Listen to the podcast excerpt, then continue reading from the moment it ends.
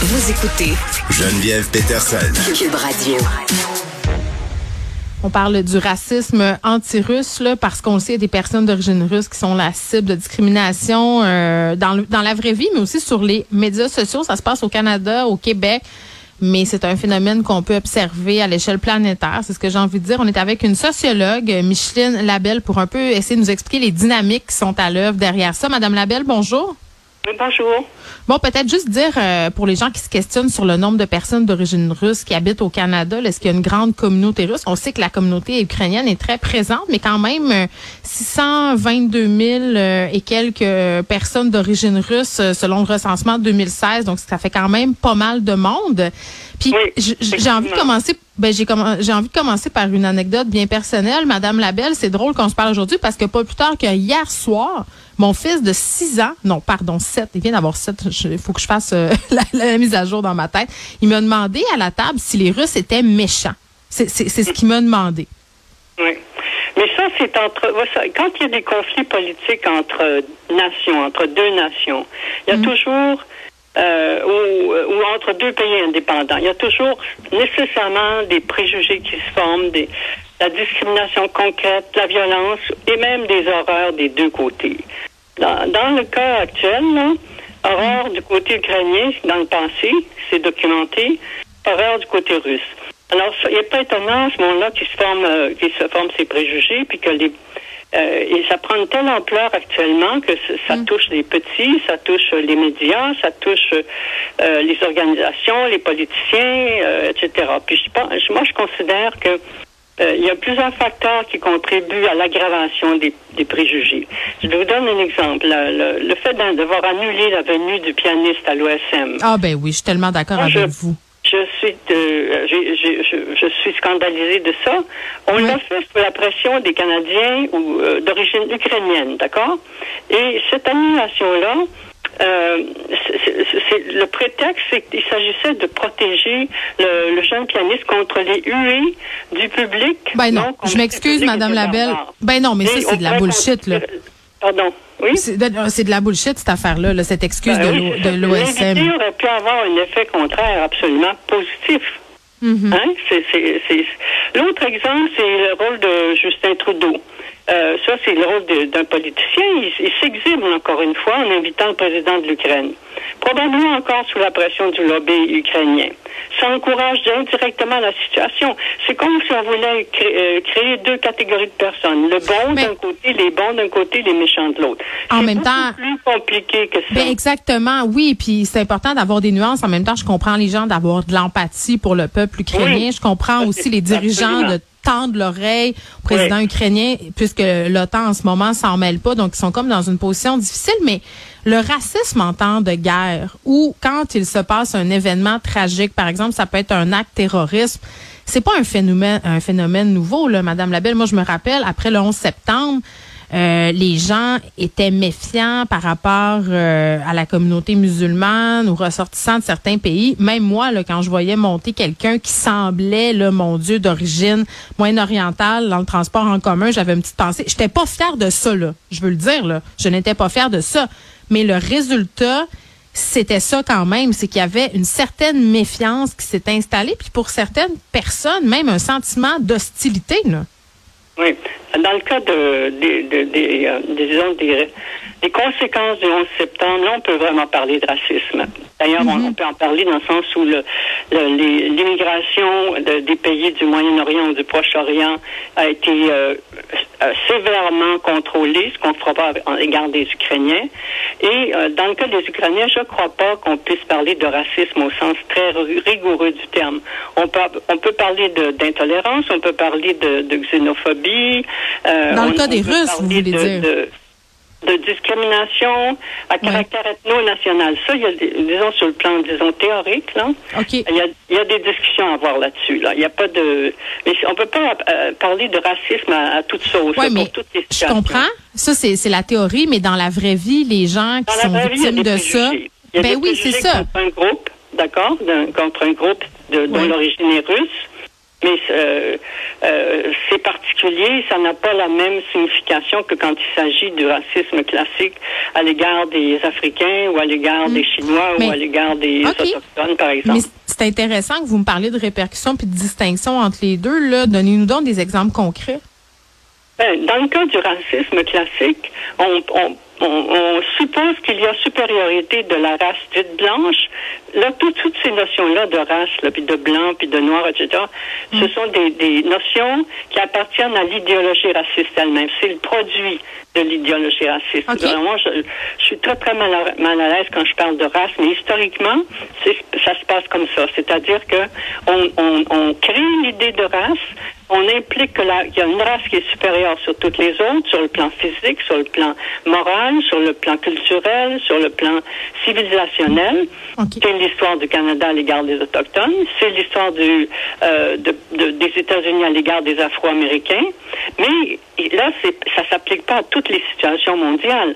Quand il s'agit de, conflits entre les, euh, les, les, euh, les Tchétchènes et euh, d'autres minorités ethniques euh, en, Union soviétique, c'est pas tout à mm. fait la même chose. Et je ne crois pas non plus qu'il s'agisse de racisme au sens strict entre Ukrainiens et, euh, et, et, Russes, même si les Ukrainiens ont commis des horreurs à l'égard des républiques indépendantes de Russie, de l'Ukraine, le Donetsk puis le Lugansk, dans, les, dans, les, dans le passé. Ça, on n'en parle pas. Voyez-vous, un autre exemple important, de, euh, médias qui était très, très important, il y a eu une émission sur les mercenaires utilisée par la Russie euh, à la télévision il n'y a pas longtemps. Tout à l'heure, j'ai entendu François Brousseau, qui est un brillant analyste. Il dit que, à ce qui concerne les Ukrainiens, ils ont fait exactement la même chose. On ne peut pas s'imaginer que la CIA n'est pas derrière, hein? Et donc, ils ont la même chose dans le sens qu'ils ont utilisé, ils utilisent des, des gens qui sont aussi des mercenaires. Donc, il faut que le, les médias euh, disons, il y a une question de deux poids, deux mesures. Là. Mais c'est vrai qu'on a l'impression qu'on prend parti en ce moment, puis je la trouve. Ben, ça, c'est important qu'on s'en rende compte. Je pense, Madame Labelle, ça n'empêche pas l'empathie euh, qu'on peut avoir pour ce que les gens vivent là-bas. Puis la distinction entre le racisme et l'intolérance. Écoutez, moi, j'avais pas vu ça comme ça, puis je trouve ça absolument intéressant aussi. Puis j'ai envie de dire, euh, peu importe là, cette intolérance-là, ces préjugés-là qu'on peut avoir envers les ressortissants russes en ce moment, ce que je trouve terrible, c'est que ça peut affecter le sentiment de sécurité. Et puis on a vu des gestes de vandalisme euh, envers des communautés par le passé, même des actes de violence. Et j'imagine qu'il y a des personnes en ce moment qui ont peur d'être victimes d'actes violents. Ça peut se rendre là, là. Oui, absolument. Et puis justement, il y a quelques minutes, j'ai quelqu'un dans ma famille qui m'a expliqué qu'il a un voisin ingénieur d'origine russe qui a travaillé euh, une partie de sa vie pour la ville de New York, qui est très silencieux puis qui donne pas son opinion et probablement se cache, il se met à l'abri. Hein? Et c'est probablement la même chose pour un tas de Russes au Québec. Ah, ben, écoutez, ben, je fais du pouce là-dessus. Le pianisme là, euh, dont on a annulé le, concert, euh, je lisais euh, différentes entrevues qu'il a données. Il disait, je suis très mal à l'aise avec la sollicitation dont on fait l'objet en ce moment. On dirait que dès qu'on est russe, on nous demande de nous prononcer sur le conflit. Exactement. ça, c'est vraiment de l'instrumentalisation. là. Oui, oui, c'est de l'instrumentalisation. Je trouve que le traitement des médias, là, actuellement, je parle de Montréal, pas de Montréal, mais du Québec, c'est unilatéral. Il n'y a pas d'analyse euh, historique, sociologique sur les sur les sources du conflit. Ben, il y en a. Attendez, il y en a, mais c'est il y en a, mais c'est minoritaire et c'est pas ça qui a la belle part dans les gros titres. Ça, c'est sûr. ça, je suis assez d'accord avec vous. Tout à fait. Hum.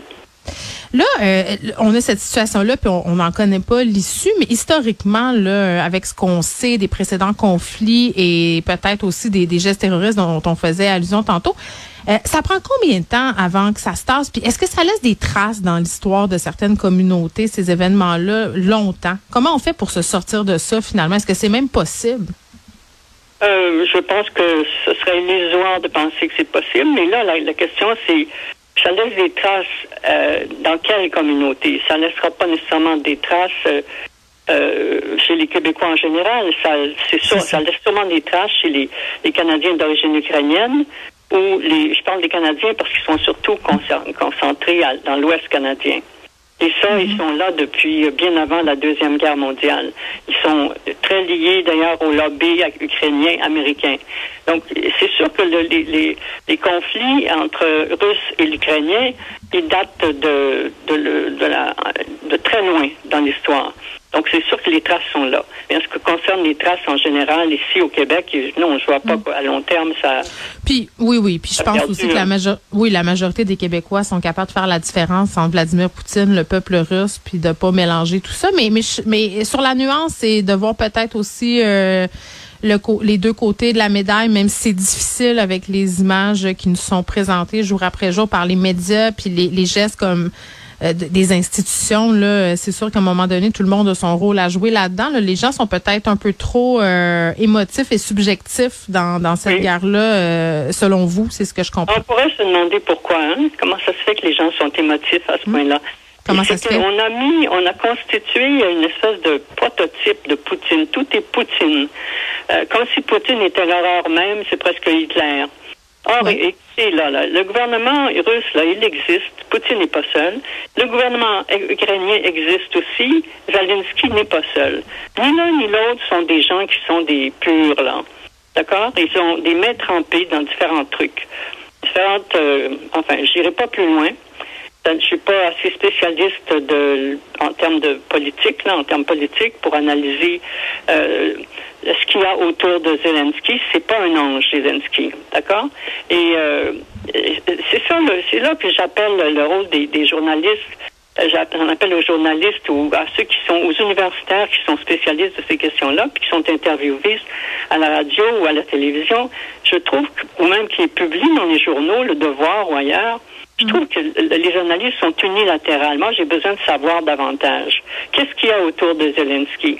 Qu'est-ce qu'il y a autour de Poutine? Et c'est quoi l'origine du conflit? On sait que ça a un rapport avec l'OTAN et qu'on en sache davantage. Que ça aille partout dans les chaumières, autrement dit, là, qu'il y a des, bonnes émissions là-dessus. Exactement. Merci beaucoup, euh, Madame Labelle. Un point de vue euh, très intéressant qui va sûrement faire réagir, j'ai l'impression, Michel Labelle, qui est prof euh, au département de sociologie de l'UQAM. Merci beaucoup.